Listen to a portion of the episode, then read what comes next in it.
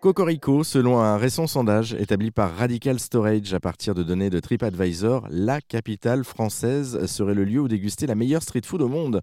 Euh, Paris se placerait ainsi devant Athènes ou encore Rome. Bonjour Bernard Boutboul. Bonjour. Alors vous êtes spécialiste de la street food, euh, je crois que vous préférez dire de, cuisine hors domicile. Pour débuter, qu'on comprenne bien de quoi on parle, euh, est-ce que vous pouvez nous expliquer justement ce que c'est que la street food? Alors la street food, telle que les autres pays dans le monde en parlent, c'est une cuisine qui est préparée et consommée en mouvement dans la rue. C'est-à-dire, je ne m'oppose pas pour la consommer et elle est préparée euh, dans la rue. Euh, parler de street food en France, euh, ça me pose un petit souci parce que, un, elle n'existe pas au sens propre du terme. Pourquoi? Parce que d'un point de vue hygiène, la répression des fraudes nous interdit de cuisiner dans la rue. C'était la législation française. Et la deuxième raison, même si ça existait, c'est que les Français ne boivent pas et ne mangent pas en mouvement. Il faut qu'ils se posent plus ou moins confortablement pour manger et boire ce qu'ils ont acheté. On fait rien comme tout le monde, comme le reste du monde. Donc nous, c'est effectivement le côté, le pays du bien manger.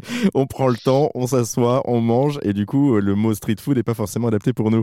Euh, juste par rapport à ce que je disais en introduction, est-ce que euh, Paris euh, est légitime pour vous de décrocher justement ce titre de, de capitale mondiale de street food? C'est légitime? Oui, Paris est complètement légitime dans ce titre-là euh, dans la mesure où euh, Paris est la ville au monde qui a surpris le monde entier en montant en gamme sa restauration rapide, en sortant du fast-food malbouffe, en la diversifiant euh, de façon extraordinaire, parce que la France a vécu pendant 25-30 ans avec un sandwich et un burger. Aujourd'hui, nous avons 51 monoproduits de restauration rapide, du ceviche aux empanadas, en passant par le sushi. Enfin, je vais pas tous vous les citer. On a même du couscous en restauration rapide. Bref, tous les pays du monde y passent.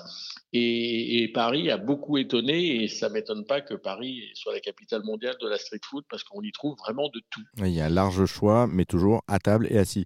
Euh, quand on pense à la cuisine de rue, je rebondis là-dessus. Euh, c'est pas forcément euh, Paris hein, qui vient en tête euh, en, premier.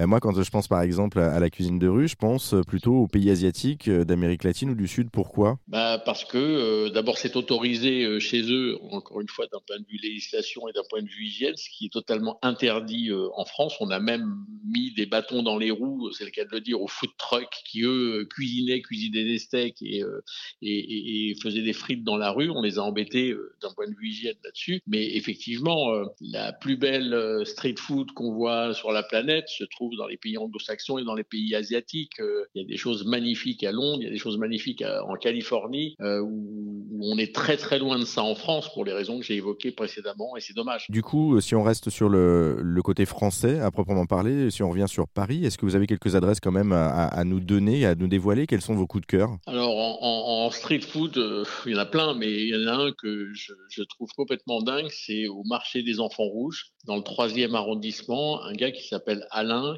qui a monté un concept qui s'appelle Alain Miam Miam, très intéressant comme concept, où il, vous, fabrique des sandwichs devant vous. Jusque-là, il n'y a rien d'extraordinaire, sauf que ces sandwichs, quand il vous les fabrique, il vous fait goûter tous les produits, il vous dit est-ce que tu veux que je te rajoute plus de ceci, plus de cela, et il est tellement généreux, c'est qu'à la fin, il est incapable de replier le sandwich pour vous le donner, ce qui veut dire que c'est hyper généreux, c'est super bon, c'est très convivial, le mec est très sympa, et voilà, et c'est dans un marché, autrement dit, ça c'est de la street food pure, parce que quand je prends ça, je peux pas m'asseoir nulle part je suis obligé d'emmener ce sandwich généreux et je sais pas où je vais le consommer, oui, ce que je veux dire. et du coup, d'en mettre un peu partout aussi, c'est aussi le but et le jeu. c'est un peu ça, ouais.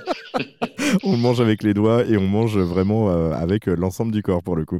Merci beaucoup Bernard Boutboul pour euh, cet échange. et puis notez que chaque année, plus de, de 2,4 milliards de personnes dans le monde consomment de la street food. Alors qu'est-ce qu'on vous souhaite? Eh bien, bon appétit.